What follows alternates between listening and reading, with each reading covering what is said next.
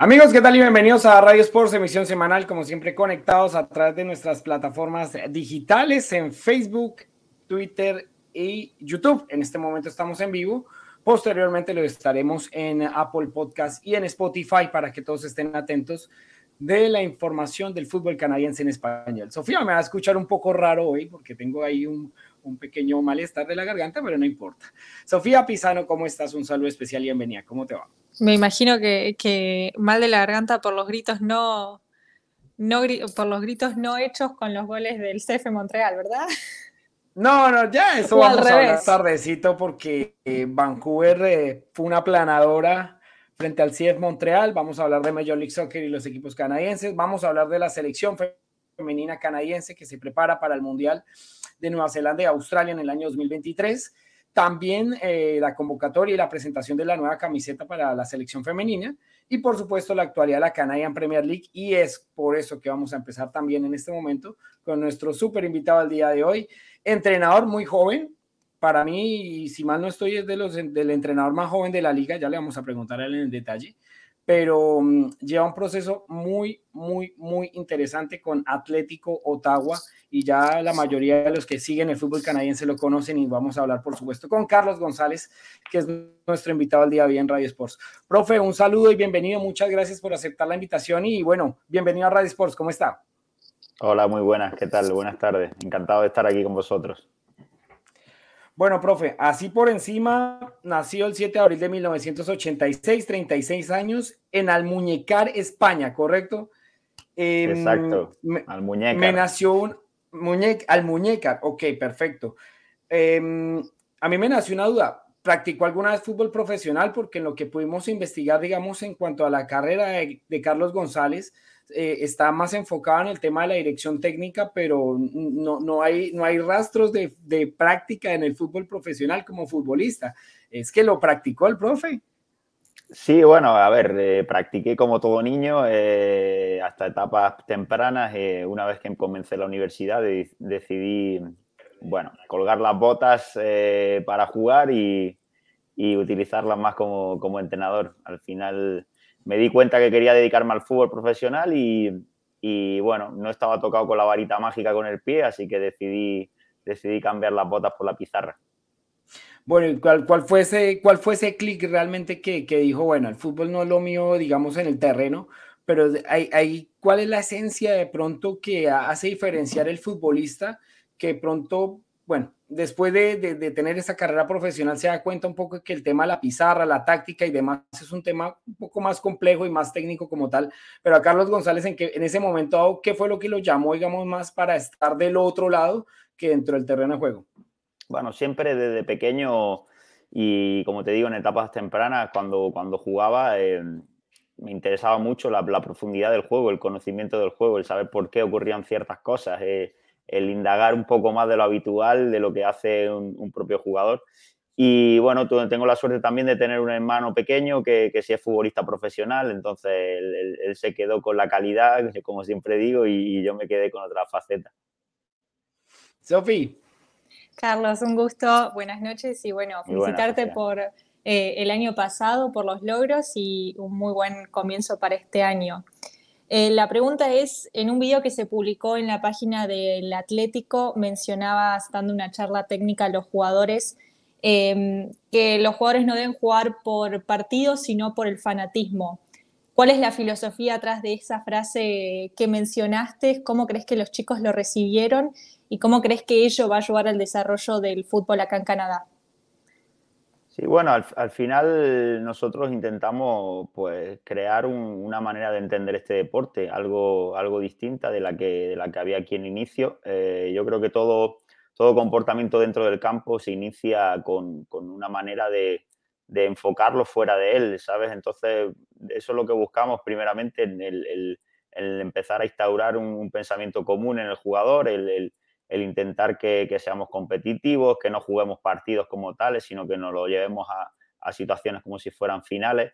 Y, bueno, y, el hecho de que, de que eso, de que lo más importante es, el proceso y ese proceso te va a dar después la, capacidad de estar preparado para, lo que es los 90 minutos.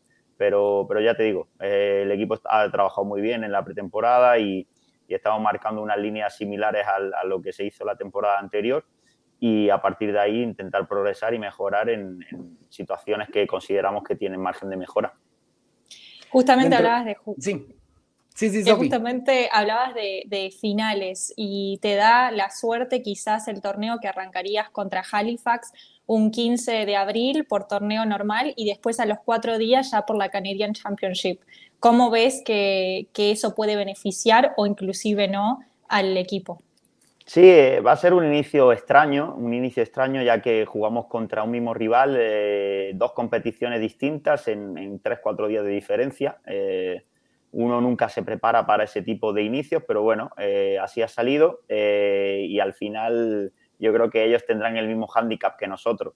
La verdad que nuestra visión siempre es centrarnos en el, día a día y en el partido a partido. Entonces, lo que vamos a buscar primero es hacer que el equipo esté en las mejores condiciones para la jornada 1, para el partido de liga. Y una vez que, acabe el partido, ya empezaremos a pensar en el, siguiente, que es el mismo rival y que, y que bueno, serán muchas cosas que, que tendrán en común, obviamente, el partido, pero pero al final serán partidos seguramente bastante distintos. Bueno, yo me voy un poco más hacia la carrera del profe eh, Carlos González y empezó, digamos, esa carrera con las juveniles del Málaga, un equipo que para muchos de pronto se acerca o se acuerda mucho del Málaga de Julio Baptista, de Isco y demás, lo recuerda mucho por esos, por esos nombres que pasaron en aquella época importante el ingeniero Pellegrini, estoy por, por allá por, por eh, UEFA Champions League en su momento. Luego llega esa, llega, luego llega esa, esa experiencia en el Atlético de Madrid en el 2015. ¿Quién lo acercó, profe, a un equipo que eh, tiene una filosofía clara y es de que desde la llegada de Simeone, digamos, como al equipo principal del Atlético de Madrid, eh, siento que hay una filosofía en torno a lo que él ha mostrado en ese club. ¿Cómo se da esa llegada de Carlos González al Atlético de Madrid en 2015 y cómo se va adaptando un poco a la filosofía del club y por supuesto a lo que usted quiere mostrar como entrenador. Sí, bueno, como tú dices, mis comienzos como primer entrenador sí que fueron en el Málaga, pero anteriormente, bueno, hice, estudié ciencias del deporte en Madrid, eh, viví muchos años en Madrid, inicié allí eh, en el Rayo Vallecano como preparador físico, como asistente técnico, entonces tenía un, buen conocimiento del fútbol madrileño y de, de cómo se movía el fútbol allá.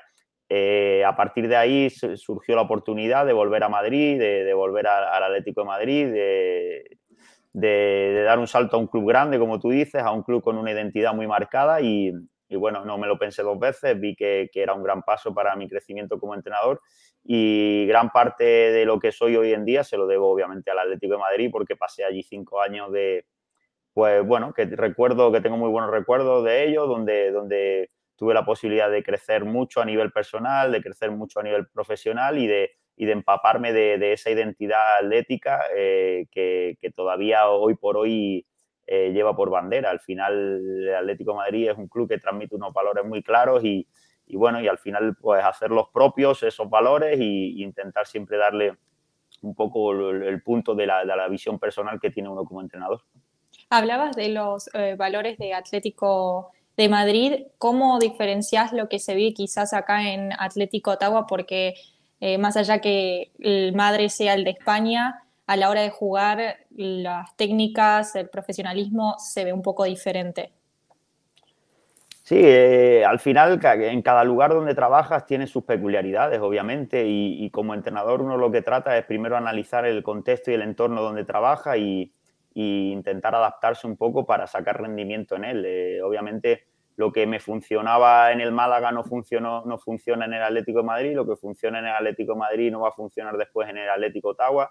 Eh, cada club y cada, cada, plantilla, cada equipo tiene sus peculiaridades por, por ya te digo, por la ciudad, por, por el pasado, la historia que tiene y, y, lo que intenté en primer momento fue sobre todo eso, también situarme donde, donde iba a trabajar, conocer la liga, conocer un poco eh, el club, que era un club de, nueva formación, pero que traía un pasado eh, futbolístico pues, grande, donde, donde el Ottawa Fury era un, era un club importante en la ciudad. Entonces, intentar entender un poco la idiosincrasia del deporte en la ciudad, en la comunidad y a partir de ahí, con, con todos esos elementos, eh, pues tratar de dar con la tecla y, y, buscar una manera en la que consiguiéramos resultados lo antes posible y eso fue lo que buscamos.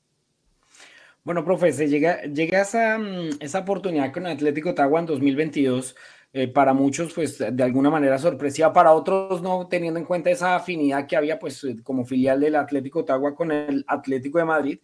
Pero ¿cómo fueron esos primeros meses de adaptación? Nosotros normalmente con los, con los de habla hispana, los latinos, los, los nacidos en España, hablamos de esa adaptación a un país tan frío eh, en cuanto a cultura, clima, etcétera, eh, a ese entorno que pues, de pronto no lo vemos en cuanto a la pelota, a los estadios y demás, pero cómo fue esa adaptación paso a paso en Atlético Ottawa y ganarse también el cariño de la gente, porque pues e, es, es, entendible que es una liga en formación, que es un equipo que también viene de ser uno de, los, de las franquicias que entró hace poco a la liga, eh, un año después, precisamente, o dos años después de haberse creado la liga. Entonces, ¿cómo fue todo ese proceso para, para que la gente le tuviera aprecio, cariño y, por supuesto, eso fue como encadenando también los buenos resultados que tuvieron el año pasado.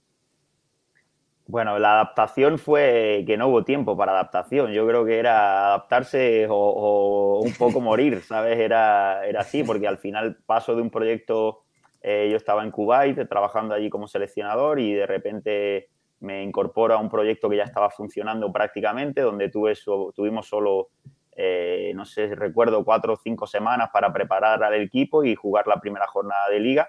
Entonces, realmente lo que intentamos hacer es eso, sacar rendimiento inmediato, ver un poco, ya conocíamos un, poco las herramientas que, con las que íbamos a contar y centrarnos sobre todo en, lo urgente, ¿sabes? Hay cosas urgentes y cosas importantes, siempre se las digo a mis compañeros y, y lo urgente era intentar hacer que el, barco, pues, pues, bueno, saliera de puerto y empezáramos a hacer, hacer recorrido. Eh, y eso es lo que, lo que buscamos desde el principio, sacar resultados de una manera rápida y eso nos estábamos convencidos de que una vez que los resultados, los resultados empezaran a acompañar, eh, todo lo demás, la adaptación a, lo que es el, eh, bueno, la cultura del fútbol aquí, a lo que es la vida aquí, a lo que es la aceptación del, fan eh, del Atlético Ottawa, iba a ser todo mucho más sencillo. Al final, el ganar te, hace que todo sea mucho más simple, mucho más fácil, más llevadero. Y entonces sabíamos que, lo que teníamos que buscar era hacer un equipo competitivo rápido e intentar pues, las deficiencias que habíamos encontrado en temporadas anteriores, intentar anularlas lo antes posible y, y así conseguir resultados. Sofi, ¿tienes alguna, alguna pregunta? Eh, sí, Carlos, ¿cómo ves al grupo con respecto al año pasado, de lo que va a ser este año, eh, ya que venís todo un año con los logros y demás? ¿Cómo se encara este nuevo, esta nueva etapa? Bueno, pues veo a la gente muy ilusionada, veo que, bueno, que el año pasado ha generado unas expectativas altas, que, a la vez de ilusión, eh, pues bueno, es, es un aspecto que, que nos hace afrontar la liga de, otra manera. El año pasado quizá éramos un poco la cenicienta de, la competición y, este año ya no somos la cenicienta, ya todo el mundo nos va a mirar de reojo.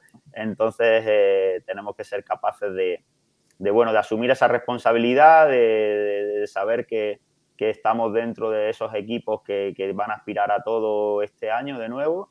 Y, ya te digo, con mucha ilusión, llevamos un mes, hemos estado un mes y, y unos días trabajando en Madrid, donde nos ha servido para avanzar mucho a nivel técnico-táctico y a nivel de, de, crear ese, esa piña y ese, ese equipo fuera del campo. Y hoy por hoy, ya te digo, volvemos a estar aquí en Ottawa y, con mucha ilusión y muchas ganas de que, de que empiece la, temporada, porque se está empezando a hacer la, pretemporada larga y de empezar a competir por tres puntos. Y con menos frío. con menos frío porque ya pasó el invierno bravo. Realmente ya, ya, ya empieza un poquito la primavera y bueno, el verano como tal. Profe, yo quería también eh, eh, comentar, preguntarle acerca de esa experiencia en Kuwait. Y está haciendo un poco referencia al fútbol que usted ha visto aquí en Canadá con respecto al fútbol de Kuwait. ¿Cuáles pueden ser de pronto esas diferencias en cuanto a estilos, en cuanto a rapidez, forma física y demás? Que se puedan ver en los dos países y que de pronto quizás ayudó también a tomar esa decisión en el momento dado de cambiar la selección de Kuwait por la Atlético Ottawa.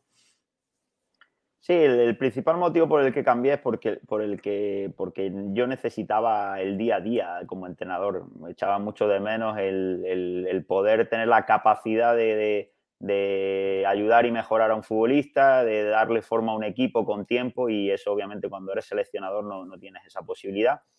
Eh, en cuanto a estilo futbolístico, pues casi son antagonistas. Eh, uno, los ritmos del juego son distintos, el nivel, en, el, Kuwait hay jugadores de un nivel técnico alto, pero un nivel físico que no, que no es muy alto. Sin embargo, aquí en, en, en Canadá, desde el primer día vimos que era una liga de transiciones, una liga de atletas y una liga que, que estaba por desarrollar de otra manera, pero, pero que esas capacidades físicas sí que, sí que eran muy distintas.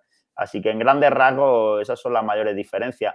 Al fin y al cabo, ya te digo, eh, se juega en un campo de dimensiones iguales, de color verde y con la pelota redonda, así que eh, da, igual donde, da igual donde estés, eh, bueno, al final todo es bastante similar. Eh, y, lo otro, y lo otro es con respecto a ya preguntas un poquito más, más, más puntuales y concretas a lo que está, a lo que está sucediendo. Em, ustedes estuvieron en España, ustedes como cuerpo técnico en cabeza suya, Carlos, em, han acercado pronto a algún jugador de Atlético Ottawa para que haga parte, eh, no sé, de una pretemporada, como lo hicieron, por ejemplo, Oliva y, y Nathan Ingram con ah, Atlético San Luis, por ejemplo, que, que estuvieron en México. Eh, lo, han de pronto trabajado con el club, digamos, base, que es el Atlético de Madrid, para que vayan y de pronto vivan esa experiencia ya. Aparte, pues bueno, estuvieron en España, por supuesto, haciendo la pretemporada, pero pues otro cuento es que entrenen ya directamente, pues con, pues ya sabemos con los nombres que tiene el Atlético de Madrid de pronto en su plantilla.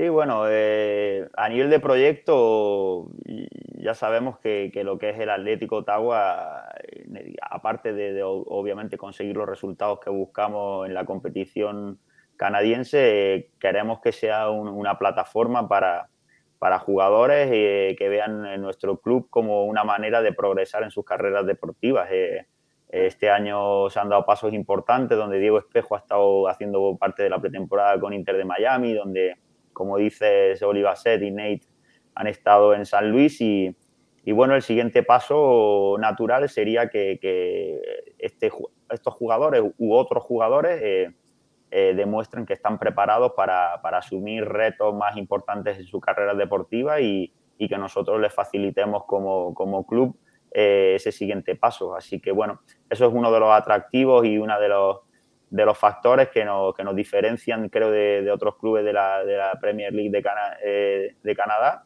Y, y, obviamente trabajamos con, con esas miras de, de, en un futuro poder hacer que jugadores de nuestra plantilla pues den un salto a, a otros clubes hermanados y que puedan seguir creciendo en sus carreras. Las últimas dos ya de momentos que vivió usted el año pasado precisamente con el club, ¿cuál fue el momento más difícil que usted diga, uy, eh, hombre, me sentí como en el límite de, de, poder salir o, que la situación se volvió un poco compleja, a pesar que fue una gran temporada Atlético Ottawa en cuanto a número, rendimiento y demás, pero pues todo, eh, dentro del fútbol hay altos y bajos y esos momentos difíciles. ¿Cuál fue ese momento más duro? Y por supuesto, ¿cuál fue el momento más agradable? De, de este año eh, 2022 inolvidable, ¿no? Ya va a empezar la temporada 2023 y pues esos recuerdos yo creo que quedan ahí también marcados. Sí, bueno, momentos duros, la verdad que fue una, una temporada muy bonita, una temporada soñada y, y, realmente en ningún momento me sentí, como dices, en el alambre, ¿sabes? Sentí el respaldo de, de, de la gente que me trajo desde el minuto uno y creo que gracias a ese respaldo que uno siente, también uno trabaja de mejor manera, ¿sabes? Eh, quizá el peor momento probablemente fue ese, ese, resultado abultado contra Valur en las primeras jornadas, donde el equipo estaba todavía con, con un poco fantasmas de la temporada pasada y, estábamos intentando sacar de esos fantasmas y, de repente volvieron, pero al final todo, toda situación negativa eh, genera un aprendizaje y genera que, el, equipo eh, tenga la oportunidad de salir adelante y yo creo que, eso nos sirvió eh, que fuera a principio de temporada para, alertarnos de, que, de lo que, los problemas que podíamos tener a lo largo de la temporada y de, crecer respecto a ello. Y, y, bueno, de positivos, momentos positivos, muchos. Realmente fue un año donde, obviamente, cuando te pones a pensar, siempre te acuerdas del día que, que, que ganas, ¿sabes? El día final, ese día de, de, contra York cenando, eh, cerrando la, la temporada aquí en casa, donde fue una fiesta, donde pudimos celebrar eh, ese campeonato de la liga regular. Pero sinceramente fue un año donde disfruté mucho el día a día, ¿sabes? Cada día que, que íbamos al TV Place y teníamos la oportunidad de compartir entrenamientos con los chicos, eh, fue un año donde, donde estuvimos disfrutando mucho y, y creo que gracias a disfrutar ese día a día, después llegaron todos los éxitos que llegaron. Pues así es, porque Atlético de Ottawa Desafortunadamente, yo le, yo le, yo le boté las monedas, profe, a, Atlético Ottawa realmente en la final frente a Forge. No porque Forge, pues todos sabemos la jerarquía que tiene Forge en la liga y demás, pero me gustaba esa filosofía realmente que maneja Atlético Ottawa con ese, con ese proyecto tan bonito, como usted lo menciona. Realmente fue algo muy, muy, muy interesante y muy bonito lo que hicieron en 2022.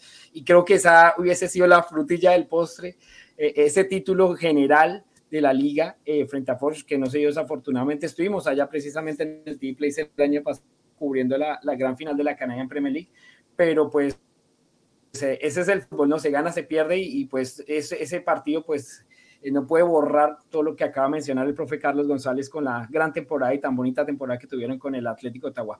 Profe, de verdad le queremos agradecer estos minutos con Radio Sports. Esperamos tenerlo en muchas oportunidades más con nosotros. Está la Casa del Deporte Canadiense en español. Hablamos, por supuesto, de todo lo que se eh, refiere al fútbol canadiense y le deseamos muchos éxitos realmente para esta temporada 2023, que sigan estando en la parte alta de la de posiciones y bueno, ¿por qué no darse esa primera posibilidad del título general de la Canadian Premier League, como lo mencionó el profe, pues ya también fueron campeones de la temporada regular 2022. Así que un abrazo y muchas gracias.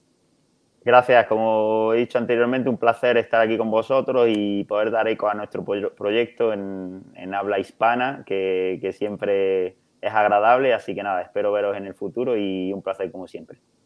Gracias, profe, un abrazo, gracias. un saludo especial. Saludo especial a Carlos González, entrenador de Atlético Ottawa, Sofía, que estuvo con nosotros en eh, Radio Sports. Y bueno, pues interesante las cosas que deja el profe, ¿no, Sofía? En cuanto a la filosofía, lo que vivieron, eh, vivieron en la temporada inmediatamente anterior y pues, hombre, eh, es un proyecto que a mí me interesa mucho por cómo lo están trabajando desde la formación. Lo que están haciendo ahorita con la unión con Ottawa mm, United, Soccer United, la, nueva alianza que tuvieron con, el nuevo, con la nueva franquicia, digamos, para formar jugadores desde, desde un triángulo juvenil, que me parece muy interesante. Sumado a ello, pues que han rescatado jugadores. El caso de Balú Tabla, por ejemplo, era un jugador que en Montreal estaba, digamos, casi al borde de buscar soluciones o demás para ir a jugar como suplente en algún lado y termina siendo un titular indiscutible de este equipo y retomando su nivel que le da para ir a jugar a Finlandia, por ejemplo. Entonces, eh, son cosas que hay que anotar bien de Atlético Ottawa y para mí eh, el profe tiene claro que no tiene un equipo con grandes nombres, pero es un equipo que le trabaja y bien a él. Sí, y lo que mencionaba también de la pretemporada, yo creo que hay jugadores que fue su momento soñado esta pretemporada, eh, ver joven que logró ir a España, jugadores que lograron sacarse una foto con Griezmann, eh, nada. Son lo de Diego Espejo en el Inter Miami, eso, eso eh, me pareció fantástico. Vivir ese, un partido allá, con todo el público, con todo el fanatismo, tener la exclusiva de conocer al entrenador, a los jugadores, tener esa idea de si yo quiero puedo llegar a estar acá, tanto como el Inter de Miami, como Atlético de San Luis, como cualquier otro club. Así que es, es muy lindo el proyecto que está haciendo Atlético Ottawa. Sí, por supuesto. Así que Vamos a ver, para mí es uno de los que va a pelear arriba en la liga, a pesar que son ocho equipos nada más. Va a estar un poquito ajustada esta Canadian Premier League, ya vamos a hablar de eso precisamente porque se siguen eh, preparando los otros equipos de la Liga Premier de Canadá que mm, ya arrancan 10 días, ya estamos haciendo previos, ya estamos ahí listos para empezar una nueva temporada de la CPL 2023. Vamos a una cortísima pausa y mm, venimos con JJ Ramírez también porque vamos a hablar del desastre de Vancouver. Pues para Vancouver, ¿no? Porque eso fue una alegría y una goleada total, pero para nosotros sí fue un desastre. Y hay que empezar a buscar responsables porque no es desde el cuerpo técnico, esto viene más, más allá y no, no, no es culpa 100% del profe Hernán Loza y, y ya lo vamos a hablar. Una pausita cortica y ya venimos en Radio Sports.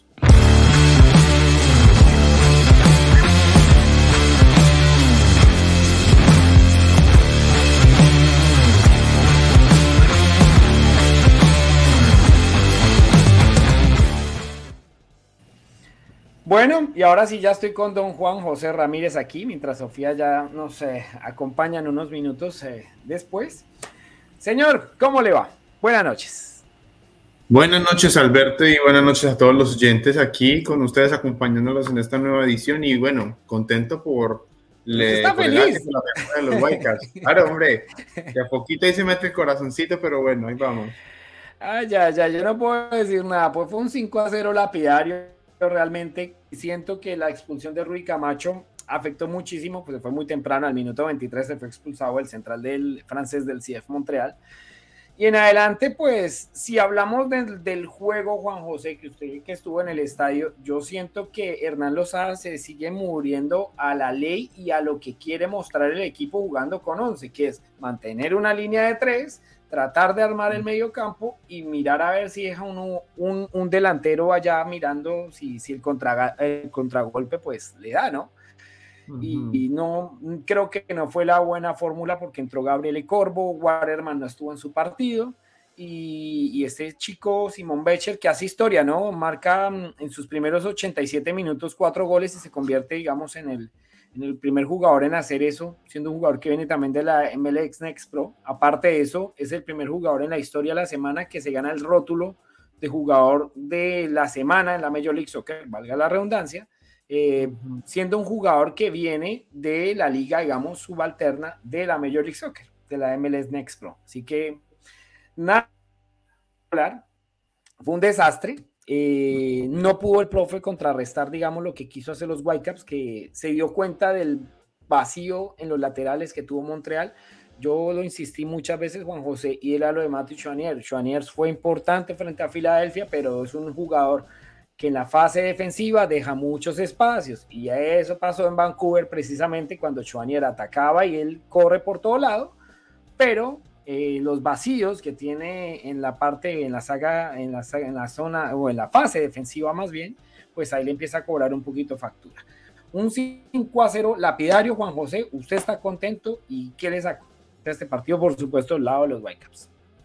Eh, bueno, yo creo que 5 a 0 lapidario, un 5 a 0 muy fuerte y para ese partido eh, Sartín yo creo que pateó el tablero en qué sentido, o sea, muchas modificaciones, muchas caras nuevas, mucho, la presencia de los juveniles, creo que algunos de, las, de esos cambios eh, fueron, digamos, los forzados porque algunos jugadores no estuvieron disponibles por temas físicos, creo que Ryan Gold fue uno de ellos, no sé quiénes fueron los otros, pero bueno, la presencia de juveniles, un equipo muy renovado. Digamos lo que la médula espinal fue la, fue la básica, los dos centrales, Cubas en la mitad, eh, Ryan Gol en la parte del frente y pues, Takaoka atrás. Pero este, la presencia de Ahmed y de, y de Simon Becker eh, fue fundamental. Eh, hace rato no veíamos a Martins como lateral. Y bueno, digo que pateó el tablero porque así sea que le haya tocado hacer las modificaciones, metió caras nuevas y desde que empezó el partido no habían, todavía, no habían tenido la expulsión todavía, sino un equipo agresivo, un equipo ambicioso que desde el principio agarró la pelota y con la pelota trató como de presionar, de mandar el equipo para arriba, de ser agresivo, sobre todo por las bandas. Y se, se vio al principio la actitud del equipo, se vio la disposición que tenían. Y, bueno, oh sorpresa que eh, después de la, después de la expulsión, todo, todo, la situación cambió mucho a favor de los Whitecaps. El partido se le cayó y se le, se le fue el mundo encima a Montreal, al técnico Lozada, y bueno, eso fue un gol tras otro. Especialmente la segunda parte fueron muy rápidos los goles. Fueron no, total. no, pues ese gol empezando el segundo tiempo, ya pague y vámonos. Ya ahí eso se volvió un entrenamiento, honestamente.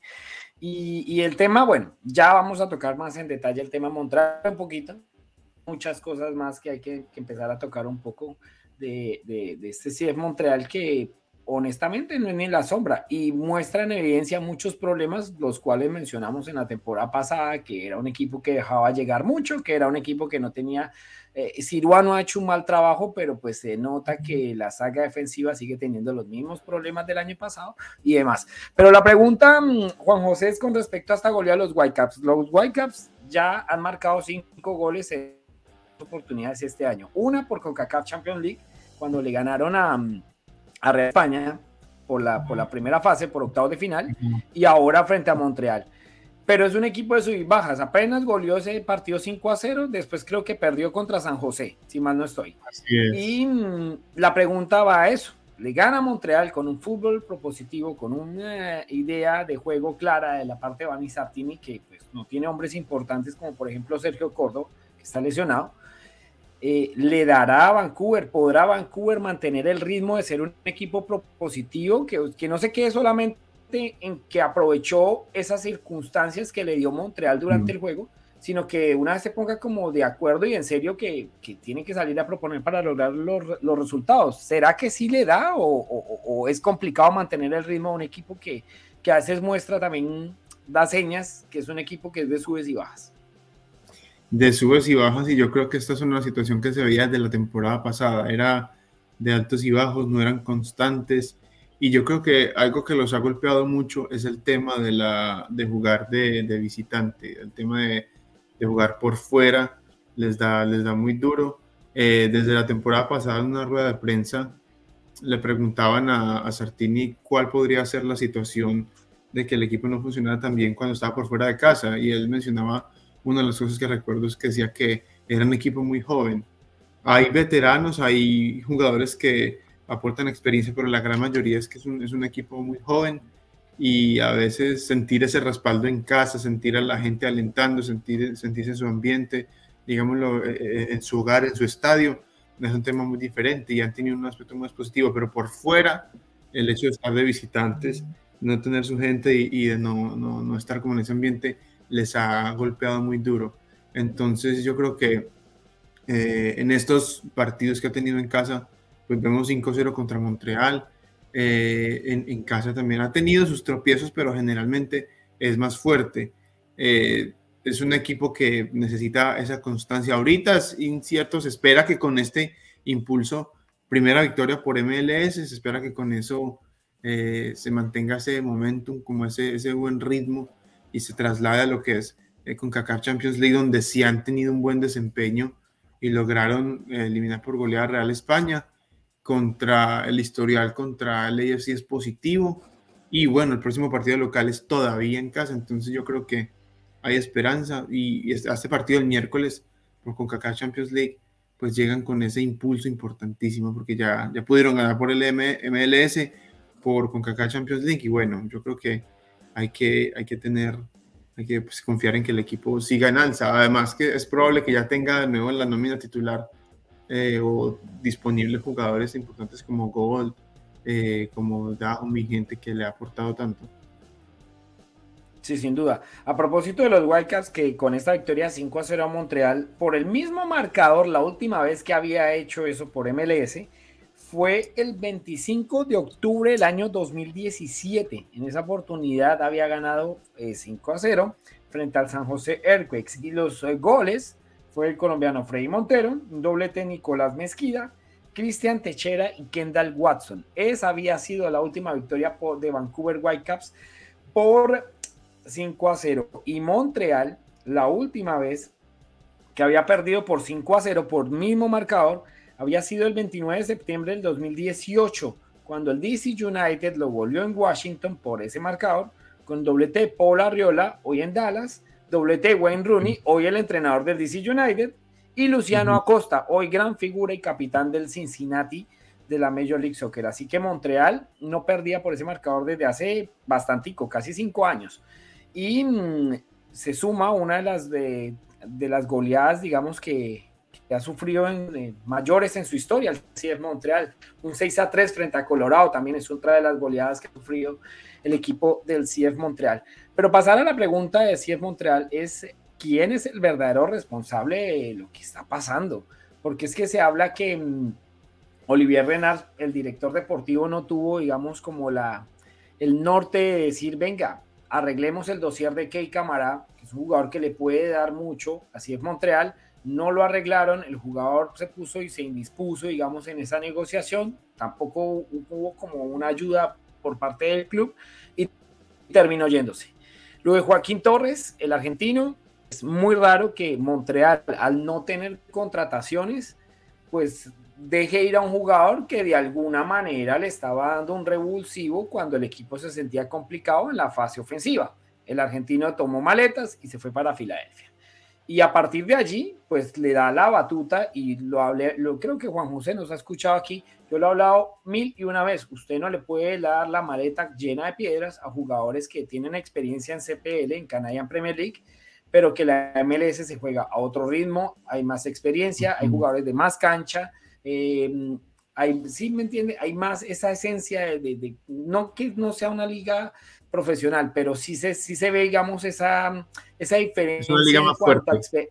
En una liga más fuerte en cuanto a la experiencia, ¿correcto? Y es allí donde los jugadores sí se están sintiendo un poco mínimos, en el sentido que tienen el talento, tienen la idea, pero les falta, digamos, ese empujón de los experimentados. Aparte de ello, y siendo el problema para mí principal, el número uno, esa construcción o esa ida de ciertos jugadores que el director deportivo no supo, digamos, o bien sustituirlos, porque además fueron casi sobre el, sobre el inicio de la temporada regular, o también sobre lo que sobre lo que mm, está pasando con los veteranos, con los experimentados del CF Montreal. Y el problema, Juan José, es que realmente eh, ni Víctor Guanyama, ni Rudy Camacho, mm, ni Romel Kioto, diría yo, no están ejerciendo ese rol de jugadores que tienen que ponerse la camiseta de guiar a estos jugadores. Y el equipo se está quedando sin fórmulas. Guanyama no es el jugador que, que vimos el año pasado que, que empujaba, por ejemplo, a, a Georgi Mihailovic, que sacaba a Ismael Kone que le daba, digamos, ese empuje, que le daba ese ánimo para que pues, sobresaliera, digamos, en el, plantel. Y ahorita yo siento que se están quedando como cortos en esa forma.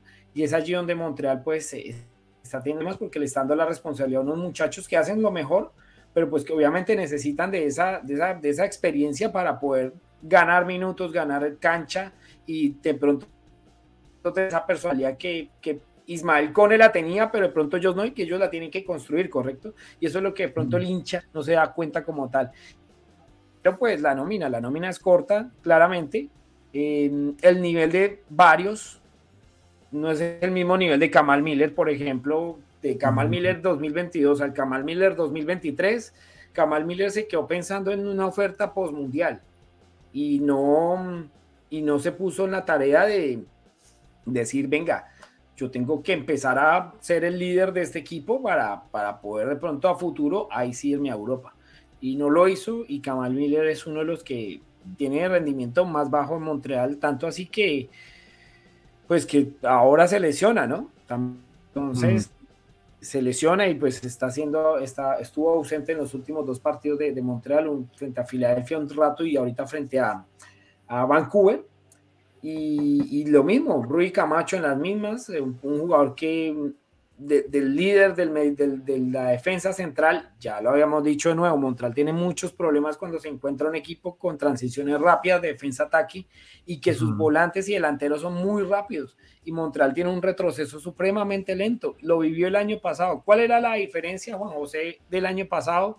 Que adelante tenía un poder ofensivo importante. Entonces, si, si, se dejaba hacer dos goles, porque Montreal fue el cuarto equipo con mayor cantidad de goles recibidos el año pasado, y eso es lo que la gente no mira en detalle la bonita temporada si es Montreal finalmente, porque llegaron a la final y demás, la final de conferencia.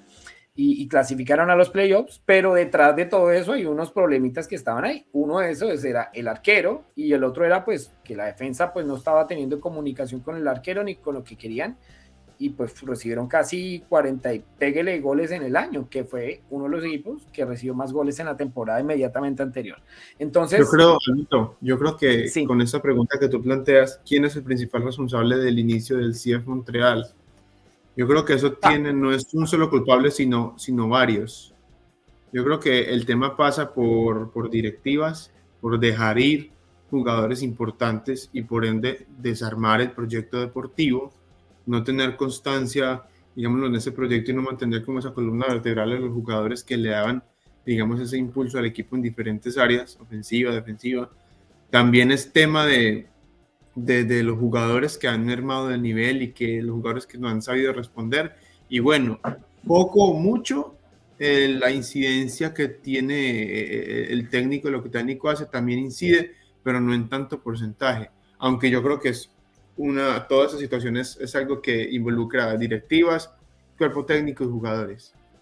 Yo siento que Hernán Lozada, y lo digo a manera personal porque tuve la oportunidad de, de saludarlo y compartirlo con él, me pareció una persona súper tranquila, sencilla y demás. Em, está muriéndose con la filosofía que quiere mostrar el director deportivo después de un tiempo, y es jugar con tres centrales. De hecho, lo dijo Hernán Lozano en una rueda de prensa, dijo, y el mismo director deportivo de este equipo fue creado para jugar con línea de tres. Entonces, esos jugadores no podrán nunca ir a jugar a, no sé, mismo a Vancouver, porque Vancouver juega con línea de cuatro, porque juega con línea de cuatro, o irse a jugar al, eh, no sé, al Barcelona, porque juega con línea de cuatro estos jugadores no lo pueden hacer porque ya están engranados a jugar con línea de tres, lo cual a mí me parece pues falso, porque Kamal Miller, por ejemplo, jugaba en una línea de cuatro con la selección canadiense, antes del Mundial, porque después sí jugó con línea de tres John Herman, pero, pero pues se tendrán que adaptar, si ven que la cosa no está funcionando de esa forma, pues hombre, adaptemos otra.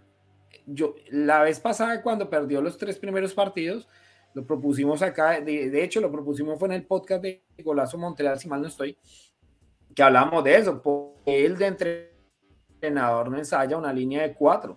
Y pasó, digamos, esta circunstancia, la expulsión de Rui Camacho, y todo el mundo se preguntó, ¿por qué no juega con una línea de cuatro, teniendo un hombre menos y jugando de visitante?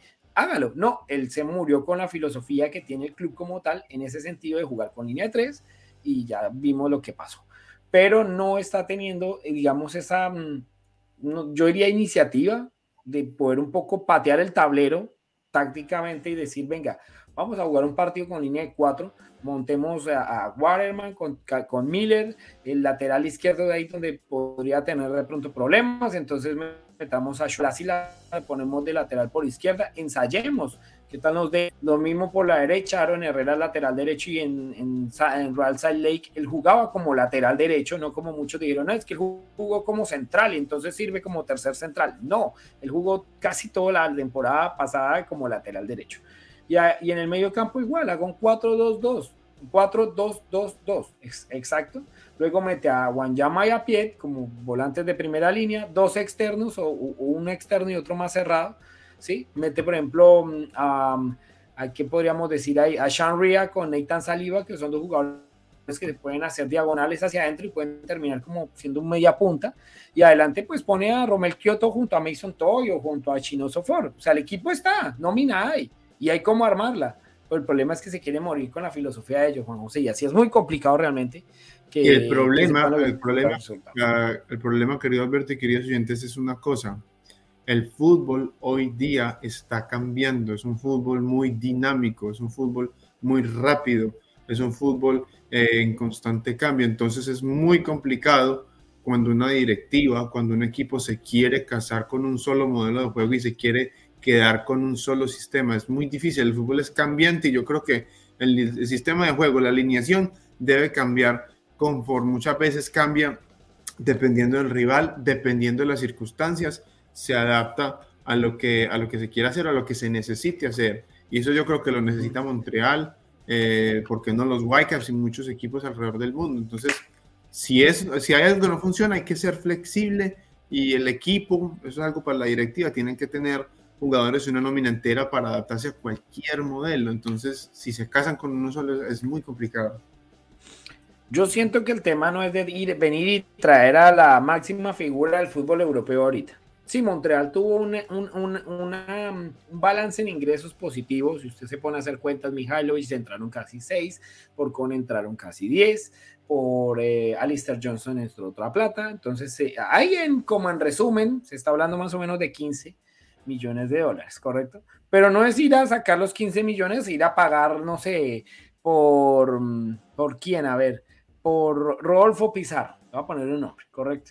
Y, y el jugador no rinde también más situación da, porque es que acá, acá hoy en día están diciendo, no, es que no invierten en el jugador, eh, en el jugador designado, que solo un Guayama y demás.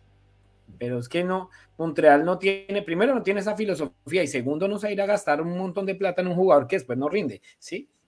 Entonces es muy complicado. Yo insisto, el técnico tiene que en este momento patear el tablero y decir, venga, no nos está funcionando esto con este, este, esquema táctico, antes que la situación se empeore o antes que lo echen, porque puede darse, em, voy a intentar esto y si me da, pues bienvenido sea y muy chévere porque los jugadores pueden cambiar en, otro, en, otra, en otra situación de juego.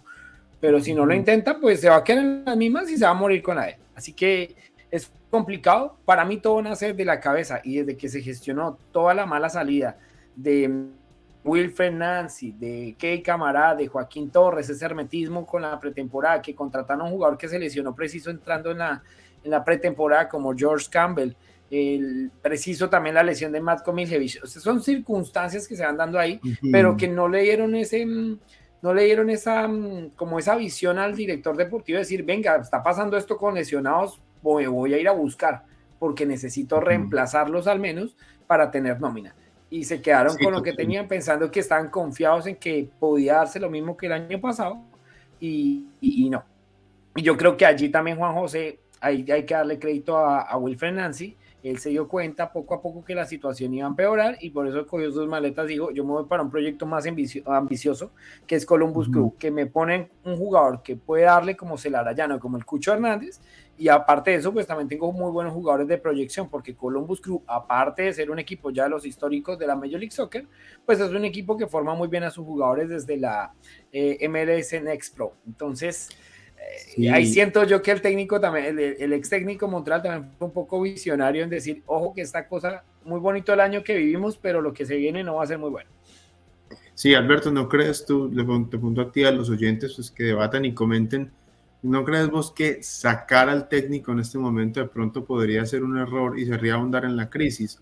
Porque podrían dejar el técnico, pero intentar un modelo de juego diferente, no jugar con tres centrales sino con cuatro, o qué sé yo, si la circunstancia lo pide por X o Y razón en algún momento, eh, cinco, o, no sé, o sea, variar, cambiar, pero dejar al mismo técnico, dejar que demuestre más cosas, que demuestre, digamos, más capacidades o que, que haga más trabajo, pero que le dejen cambiar el modelo de juego y, alternarlo, porque muchas la cabeza al técnico, sacarlo, como diríamos, en una manera más formal, pues yo creo que puede andar en la crisis y dejar al equipo en, en, en aguas inciertas sin saber para dónde pegar. Sí, ahí, eh, ahí es el tema complicado, es que ya la temporada está en... Yo, si yo fuese el director deportivo, diría, vamos a mirar, pero le doy total libertad táctica de que usted pueda cambiar la filosofía que nosotros tenemos acá en el club. Si quiere usted jugar con cinco juegues, si usted quiere jugar con cuatro juegues, si usted solamente quiere jugar con dos, juegue, pero pues que sea libre, que el, que el técnico tenga esa libertad de no estar amarrado, que no, es que tiene que jugar con tres centrales. Para mí, y, es que se vio, que salió expulsado Camacho y siguió jugando igual.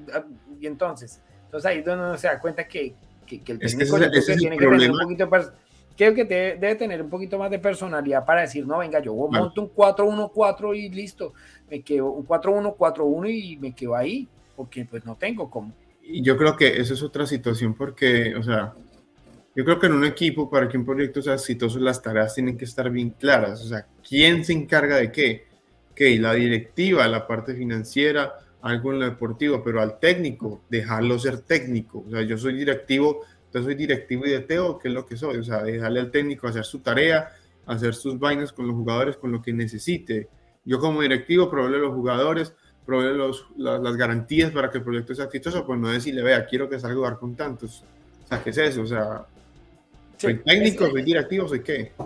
Veremos, veremos, veremos. Eso siempre lo decimos en el programa. Veremos qué pasa porque el fútbol da vueltas y de pronto en el próximo partido frente a New England aparece otra versión del CIEF Montreal y termina hallándosele un partido a, uno de los equipos que está fuerte esta temporada como los eh, New England Revolution. A propósito de eso, Montreal enfrenta a New England el próximo sábado a las 7:30 hora del este en el Gillette Stadium. Eso es en Foxburgo, en, eh, Massachusetts, cerca a mm, Boston.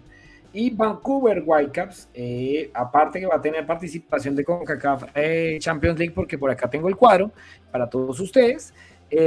Vancouver va a jugar frente a LAFC, este partido de mm, ida de los cuartos de final de la CONCACAF Champions League el miércoles a las 10 de la noche, Juan José, en el Me imagino que allá va a estar.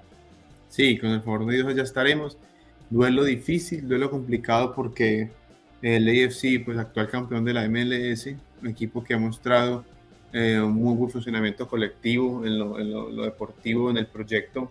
La gerencia también se están haciendo las cosas muy bien. Recientemente tienen una asociación, una, un partnership con, con Bayern Múnich para eh, proyectos deportivos, formación de jugadores, creo que es también. Y bueno, o sea, es un equipo que a, a, corto, mediano y largo plazo se ve que está haciendo las cosas bien, se ven los resultados, se ve el funcionamiento del equipo, entonces es un rival difícil. Eh, aspecto positivo. Cuando, se invierte. ya, exactamente, o sea, invierten, le meten la mano al equipo y se, y se nota. Eso es, yo creo que es un modelo de lo que hay que hacer también en MLS, o sea, y los Whitecaps, lo positivo, vienen de ganar contra Montreal 5 a 0, eh, partido en casa, en el último historial, el último partido que jugaron contra el AFC en el BC Place, lo ganaron los Whitecaps también, entonces yo creo que, bueno, es, es posible soñar, es posible para los hinchas eh, soñar y, esperar que el equipo tenga una buena actuación y, por qué no, eh, meterse a semifinales, pero tiene al frente a un equipo muy difícil. A un poderoso de la zona, porque ya no hay que decirlo, no es un poderoso de la MLS, sino un poderoso de la zona. Eh, eso es un mensaje para todos los equipos de fútbol, ¿no? Cuando se invierte se dan los resultados. Sí, el esfuerzo, el esfuerzo siempre es mayor, pero tarde o temprano las recompensas y los buenos resultados llegan. Eso es lo que le ha pasado a este equipo del AFC que perdió ya una final de Conca Champions y también ya fue campeón precisamente el año anterior de la Major League Soccer. Los partidos acá los tienen en el cuadro los que están viendo en este momento, pero los vamos a mencionar para los que van a escuchar en versión audio. Filadelfia frente a Atlas. Eh, Filadelfia que clasificó jugará este martes 8 de la noche hora del este. El Club León frente a la sorpresita de todos, el Valoyet de eh, Haití esto será el martes a las 10 de la noche, todos horarios del este de Canadá, es decir, de Montreal, Toronto. Eh, para el miércoles, Motagua frente a los Tigres eh, de la Universidad Autónoma de Nueva León de México. El Motagua que sorprendió y sacó a Pachuca, que era uno de los que ya estaba, digamos, ahí metido en la, en la fase de cuartos y Motagua dio la sorpresa y lo sacó al equipo de los Tuzos. Sí, Juan. Sí, o sea, una sorpresa. En este, sobre todo en este torneo Scotiabank acá Champions League, han habido varias sorpresas y han habido eh, situaciones que uno dice en el fútbol nada está escrito. La salida de Austin, la salida de Pachuca, y bueno, vamos a ver qué pasa aquí. Afortunadamente, Atlas tenía, un Atlas tenía un marcador adverso y lo pudo revertir, pero bueno, ya hay dos sorpresitas que uno aquí dice aquí lo puede ganar cualquiera. Sí, pero por ejemplo Atlas sacó un histórico de este torneo que es el Olimpia de Honduras, ¿no? Que es, casi siempre el que estaba ahí metido. Eh, Tigres por poco se queda afuera, si no es por, por esa aquella jugada del final que Nahuel Guzmán la tapa y, le salva el gol a Orlando City para enviarlo a, los penales, pues eh, queda afuera el equipo mexicano. Pero estos son los partidos. La jornada se cierra precisamente con Whitecaps frente a el LAFC eh, el miércoles a las 10 de la noche hora del este de Canadá. Así que estos son los partidos de los Whitecaps. Y vamos a hablar, por supuesto, del otro equipo canadiense que es Toronto. Y la pregunta es clara, Juan José, con Toronto vamos a hacer corticos porque la verdad ya lo hemos hablado una y dos y tres y cuatro y cinco. Yo creo que lo hemos hablado más de unas diez veces que el problema de Toronto, aparte de no saber mantener los resultados porque ganaba 2 a 0, es que los espacios entre el defensa y medio son gigantes. Y eso ya lo están mirando desde hace rato. Todos los que juegan frente a los equipos de el señor eh, Bob. Y es eso, que su hijo, pues está solo en el medio campo, Michael Bradley. Mark Anthony Kane no es la mejor eh, solución también porque no es un jugador muy rápido. Y en los dos goles de Charlotte, atacando por derecha, aprovechando de Jorge pues allí eh, pasaron como una autopista, entraron tranquilamente y terminaron empatando 2-2 frente a Charlotte en el mismo, en el field en, condición de local. ¿Qué le pasa a Toronto? ¿Por qué no logra mantener la ventaja en los partidos? Insisto que es una falta de gestión técnica o táctica, Juan José.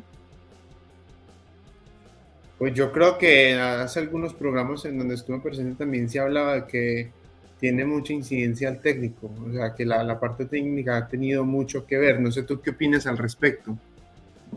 Pues es que ya, es, el tema, es el tema de no hablar. Por ejemplo, en esta oportunidad jugó con un 4-2-3-1 metiendo un poquito a Mar Anthony Kay adelantado de, Michael Bradley, pero este chico Brandon Cervania es un jugador, es un Matthew Chouanier en Toronto, ¿correcto? Tiene una muy buena vocación ofensiva, pero deja muchas lagunas, muchos errores en fase defensiva, que el rival lo aprovecha y en esta oportunidad eh, Charlotte que le planteó un 4-5-1 clarito, de hecho, tuvo oportunidades muy interesantes en el segundo tiempo, si no es de nuevo por Sean Johnson, que tiene un par de atajadas importantes. Pues, hombre, el equipo se queda eh, con la derrota, ¿no? Al final cabo, Toronto. El tema es que tiene esas lagunas, hay jugadores que tienen una vocación más ofensiva que defensiva, pero el entrenador no ha logrado dar con el compañero del capitán, o a veces uno piensa que el problema es el capitán, Michael Bradley, y debería intentar, ¿por qué no?, dejar uno o dos partidos en la banca al señor Bradley, capitán, el señor Bradley, papá técnico, y allí mirar otras fórmulas. Ahí siento que, que Toronto tiene ese, ese, problema. La hinchada ya se está dando cuenta que es por allí donde no encaja mucho el tema con los Bradley, porque le, pues, le da la oportunidad. Bradley juega todos los partidos, pero pues por allí llegan muchos goles. En el, en el primer gol de Charlotte es un ataque por derecha y el que no llega a marcar, el que llega a rematar para el, para el 2 a 1, y ya le digo el nombre en este momento, para el 2 a 1 de Charlotte, que es de Benjamin Bender, pues es él, que no llega a cerrar en la 18, en la media luna la, del área, y llega, remata y gol, 2-1. Y en el empate es exactamente lo mismo. Le ganan en un 2 a 1 y después para retroceder, pues ya no es un jugador de 20 años, es un jugador que ya tiene más de 35 y su retroceso en, zona defensiva es muy lento y allí es donde los rivales están aprovechando. Y en la fase ofensiva, pues eh, Bernardeschi no puede hacer todo. Aparte del golazo que fue ayuda ahí con una ayudita natural, porque corrían vientos de más de 40 kilómetros, el hombre aprovechó que la dirección del viento iba hacia la portería y le metió una rosca bonita y pues le salió, le salió un golazo olímpico para, para el 1-0 de Toronto. Pero es eso, falta de gestión técnica. Siento que no, no está buscando las, las, las fórmulas. De hecho, metió a Víctor Vázquez por Cervania. Es un jugador que puede darle el mismo corte, pero es un jugador igual veterano y es allí donde empieza a tener muchos problemas el señor de Bob Bradley para tratar de organizar el equipo. Y es un técnico también que se demora mucho en los cambios, Juan José. El primer cambio lo hizo al minuto 70, ¿correcto? Y metió un delantero y sacó a, a, a Joaquinola. Y luego, casi 10 minutos después, hace los tres cambios, ya cuando Charlotte había empatado. Y ya cuando pues ya se le había puesto, pues ya le había puesto cara en el partido, y ya la tema se empezaba un poco a complicar más para el equipo de Toronto. Así que eh, está la mano de él, pero ya los equipos lo conocen, Juan José, y es muy complicado realmente seguir hablando del mismo, de la misma situación de Toronto por culpa de la falta de gestión técnica del entrenador. Claramente tiene que empezar a mirar eh, la, fórmula para empezar a, mm, a, buscarle un poco más el sistema táctico y ahora mirar también cómo vuelve y, eh, y entra a, mm, a Insigni, que ya está próximo también a regresar de su lesión. Entonces, ahí tendrá que ver Toronto con su, con su plantilla y con lo que haga, digamos, en la gestión técnica del señor Bob Bradley, que no es bueno, digamos, en ese sentido. Hay muchas falencias en la fase defensiva y es lo que tiene realmente que mejorar. Toronto visita Nashville y es una visita difícil porque Nashville, de hecho, viene de ganarle a Orlando City también de visitante y el UD Park es un muy buen fortín para ellos, es un equipo que se crece mucho en fase defensiva, que es un equipo que ataca muy bien en su estadio y no va a ser una parada fácil para Toronto el próximo sábado a las 8 y 30 de la noche, hora del este, el partido de Toronto FC. Montreal juega frente a, mm, ya lo había mencionado, New England Revolution y Vancouver juega por liga frente a, ese sí no lo mencioné, de Vancouver. Portland Timbers. Portland Timbers. Correcto. En el BC Place también el sábado, o sea que Juan José se va de doblete. Mm, se va de doblete. Juan José Ramírez Vancouver frente a Portland el sábado a las 10.30 hora del este de la semana 7 de la Major League Soccer. Juan, vamos para el... No, Portland. Portland, Portland, Portland es un hospital ahorita, ¿correcto? Pero igual uno no sabe qué es lo que pueda pasar realmente con ese equipo. Porque es un equipo que va y te complica y, sobre todo los Whitecaps que de pronto a veces sienten que el 5 a 0 que tuvieron, uy, me tranquiliza y demás. Pero es, Portland es un equipo que siempre viene y, y complica a cualquiera. Vamos a hablar de selección femenina y también de CPL ya para el cierre. Eh, la selección femenina que presentó su camiseta. Estos son los diseños para los que nos están viendo de la nueva camiseta de la selección femenina. Formación oficial de la, de la federación es que la selección masculina no portará estos uniformes, solamente es para la selección femenina que va a participar del Mundial de Nueva Zelanda y de Australia 2023. El primer uniforme es muy parecido al que tenía anteriormente. Lo único que resalta Juan José ahorita es que las hojas de maple pues ahora son más vistosas y son negras, pero el diseño como tal es exactamente el mismo, sino que el rojo era un poco más en era más desaparecido y las líneas y demás las tenía el uniforme inmediatamente anterior, así que cambio no hubo. Y el otro, pues es un template básico de la empresa que, que, fabrica los uniformes de, de, Canadá y pues le pusieron el, el escudo y ya. Honestamente es un template básico de entrenamiento de, de Nike. Así que esos son los uniformes de Canadá. Me gusta más el rojo, honestamente. Sí, el, blanco, pues, el blanco, Juan José, no puede comprar una camiseta en, la tienda Nike de aquí, de un outlet, y, le pones el, escudo de Canadá y listo. Que ahí te vale, te vale 100 dólares menos. ¿Sí? Entonces, sí, te vale 100 dólares menos. Entonces, es una camiseta que, por supuesto, se muy bonita. El blanco reluce y reluce muy bien. Pero, pues, eh, esos son los uniformes que utilizará la selección femenina eh, eh, de, Canadá, que va a enfrentar a Francia el próximo 11 de abril, por acá lo tenía, a las 15 eh, horas del este, en Le Mans, en Francia, en el estadio Marie Marvin de ese país, a ir a enfrentar precisamente a la selección femenina. Y esta es la lista de convocadas. Están las mismas que convoca Beb Priesman normalmente, salvo a Janine Becky. Recuerda usted, Juan José, que ya mm, mencionó en sus redes sociales que sufrió una fuerte lesión de ligamentos y se va a perder el mundial, de hecho. Entonces, Janine Becky, pues es la gran eh, desafectada de estas convocatorias por lesión, obligada, y pues eh, no estará con la selección canadiense. El resto, las mismas: Jordi Mitema, Adriana León, Christine Sinclair como su capitán, como la máxima goleadora histórica de selecciones.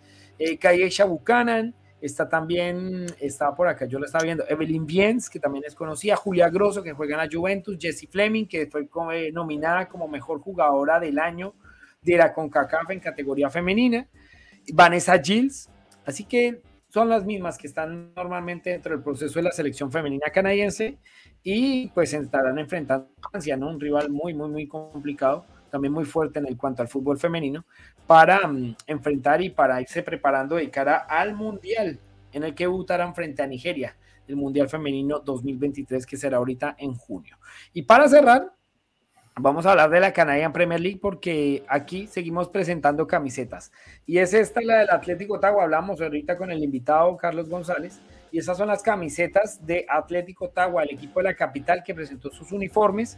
Eh, como siempre el rojiblanco, pues eh, bastante notorio teniendo en cuenta a Juanjo, que es un equipo filial de, del Atlético de Madrid, su camiseta titular.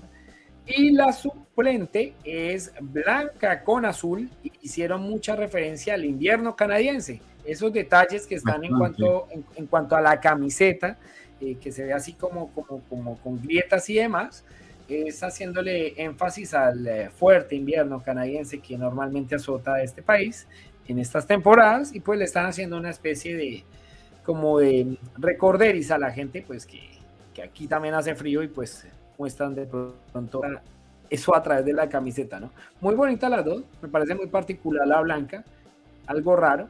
Y pues la rojiblanca, los detalles de la rojiblanca es que mm, esas líneas que están allí y demás son esas divisiones, eh, digamos, de las, de, las, de las ciudades que tiene el Estado y de las o más bien de las, de las mini ciudades que tiene la ciudad de, Ottawa como tal, ¿sí? Entonces son las, las municipalidades que tiene Ottawa cercanas a, la ciudad y eso lo hace denotar un poco en la camiseta del Atlético de Ottawa. Muy bonitas.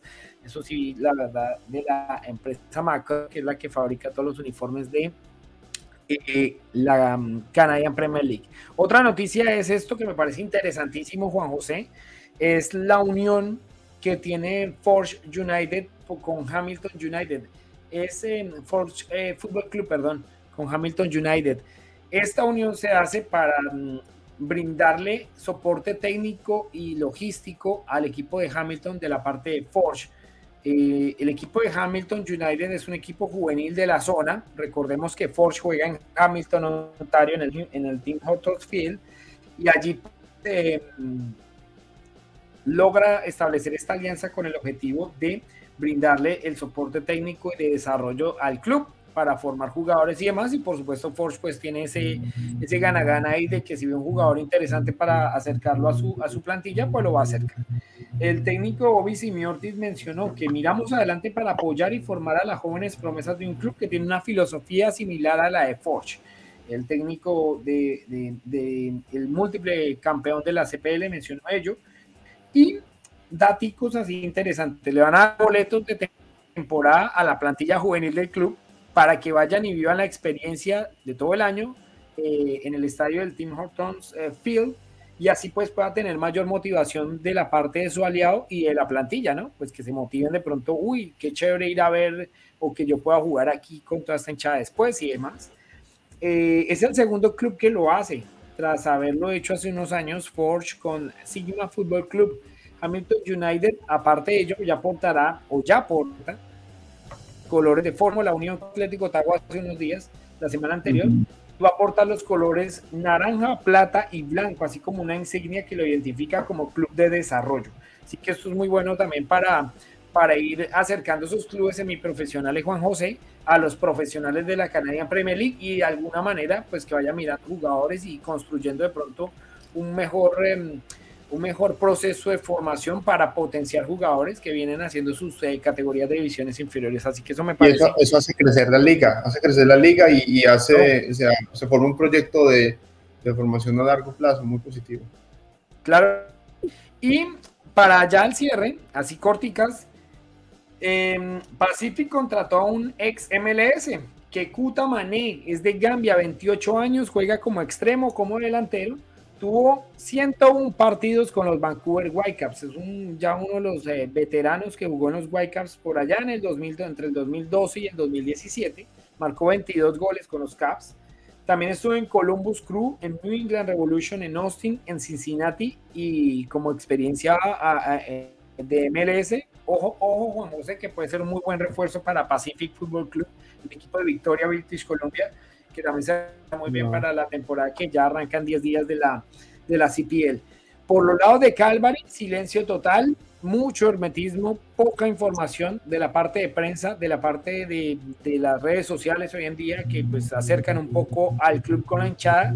Total hermetismo, no hay noticias de nada. Iban a lanzar la camiseta entre hoy y mañana, no han dado más detalles de, del asunto y Calvary viene a perder con Valor precisamente en pretemporada 2 a 0. No está Aníbal para decirle que nuestro amigo Pacific marcó el doblete. Pacific Millon Gavire, lo tengo clarito, que es un jugador de Burundi que había marcado dos goles en 43 partidos. Bueno, en un partido pretemporada marcó ya doblete. Así que ya igualó su registro de 43 partidos con su antiguo club, con el Valor que le ganó 2 a 0 a Calvary precisamente en el último amistoso de pretemporada del equipo de Winnipeg, de Winnipeg que va a enfrentar precisamente mm, Juanjo a Calvary en la primera fecha de la liga. Es algo curioso y particularidades que nos da la liga como tal. El otro que tuvo de pretemporada fue Vancouver Football Club, el otro equipo de British Columbia, que está haciendo las cosas muy bien. Ojo, Juanjo, con este equipo hay que hacerle seguimiento porque es muy bueno está haciendo una muy buena pretemporada, ganó 2 a 0 frente al TSS Roberts, goles de Shannon Mundal y Mael Henry, dos jugadores provenientes precisamente, uno de la Academia de Toronto y el otro de la Academia de CIEF Montreal. Así que está teniendo muy buen trabajo el señor Godby con Vancouver y esperemos que lo hecho en pretemporada se empiece a ver en la liga como tal. Y, y Halifax, que había hecho mm, pues un programa muy interesante y lo habíamos mencionado con, con Sofía la semana pasada, Juan José, era que mm, había hecho un poco el tema de, de vincular al hincha para traerlo a los partidos de visitante. Ellos habían hecho un programa para acercar al hincha al partido del Canadian Championship frente a George, eh, frente al Atlético Ottawa en el estadio del Forge, donde van a jugar. Desafortunadamente, eh, los vuelos de regreso de dichoso viaje a Toronto fueron cancelados por la aerolínea. Entonces el club que ah. tocó pues empezar a hacer la devolución del dinero a los fanáticos que habían comprado el paquete para poder asistir a este partido en el estadio del George United, perdón, frente al Atlético Ottawa. Así que esas son las noticias como tal de la pretemporada de la, de la Canadian Premier League. Y para el cierre, Juanjo, ya para que sigamos cerrando, le dejo la tabla de la, de la Major League Soccer porque se nos olvidó. A San Luis se le acabó el invicto. Perdió con Minnesota y chao. Se, le, acabó la racha en seis partidos. Eh, Seattle muy fuerte. Jordan Morris es el goleador de campeonato con ocho goles. Vancouver en este lado está noveno con seis puntos, producto de su primera victoria de la temporada y tres empates, dos derrotas. Eh, le sirvió la goleada porque quedó con más tres en diferencia de gol, a pesar que el primer ítem de ese empate es el número de victorias. Y por el otro lado, eh, Cincinnati, que está teniendo una muy buena temporada, tiene 14 puntos. En este lado sí me queda decir que Toronto está ahí en el último puesto del play con 7 puntos, pero pues producto de los cuatro empates, es el equipo que menos derrotas ha concebido en esta temporada, solamente ha perdido una vez, frente en la primera fecha frente a DC United. Y lo de Montreal, pues triste, menos 9 en diferencia de gol, 3 puntos, colero, ya le cogió el penúltimo de ventaja. No pinta bien para el equipo de Hernán Lozada y sus dirigidos. Muy bueno lo de Columbus, muy bueno lo de Nashville, New England Revolution, ni decir, porque New England, recordemos Juan José, que había tenido una, mm, un inicio de temporada muy malo en 2022 y así lo fue, terminando por fuera de los playoffs. Así que, ¿qué particularidad le deja de pronto en esta tabla de posiciones la jornada 6 de la Major League Soccer? Pues a mí, particularidad es la primera victoria por fin de los Whitecaps que encuentran sus primeros tres puntos y se meten en como en la pelea, se meten en, posiciones para empezar a disputar las partes altas del campeonato. Me llama la atención que de la conferencia oeste hay dos de los grandes o de los pesos pesados que están en posiciones ya muy bajitas como lo son Portland eh, y LA Galaxy que también creo que no pueden encontrar la victoria y tienen un momento difícil eh, jugador, bueno, la crisis de Montreal llama bastante eh, la atención. Y bueno, el buen momento que está viviendo Cincinnati, que está en la primera casilla con 14 puntos. Y yo me acuerdo que en los primeros programas de esa temporada yo no le daba mucho, mucha esperanza y miedo dónde van. deme el crédito a mí, que fue yo el que les dije ojo con Cincinnati, ojo con Cincinnati, ustedes no me escucharon, ojo con Cincinnati, este equipo se las trae, no es un equipo que muestre grandes cosas, pero tiene un tridente que puede hacer muchas cosas positivas realmente y lo están haciendo. Este tridente de Vázquez, eh, Brenner y Luciano Acosta, es un tridente ofensivo, uf, poderosísimo y pues Cincinnati, de hecho ganó el partido con gol colombiano, con de Gerson Mosquera, ganó Cincinnati ese partido de la semana 6 de la, de la Major League Soccer. Así que esas son las tablas de posiciones y nos vamos, nos vamos porque mm, queda más información para darles durante la semana. No olviden visitar www.radiosport.com, la casa del deporte canadiense en español. Nos pueden seguir en Facebook, Twitter, Instagram, YouTube.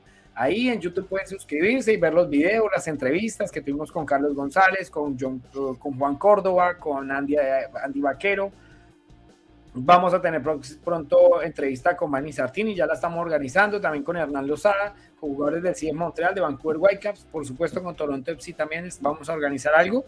Y los invitamos a seguirnos, a que se suscriban, a que sigan las redes sociales de Radio Sports MTL, porque somos la deporte canadiense en español. Juan José Ramírez, un abrazo, gracias. Gracias a usted, Alberto, y a todos los oyentes. Nos vemos en una próxima ocasión. Por supuesto que sí. Y no olviden que esta eh, versión audio la van a encontrar en minutos en Apple Podcast y en Spotify para que todos estén pendientes. Y no olviden, por supuesto, visitar nuestro sitio web www.radiosportsmtl.com. Juan José Ramírez, Alberto Mora junto a Sofía Pisano también estuvimos hoy en la misión de Podcast Radio Sports. Un abrazo, chao.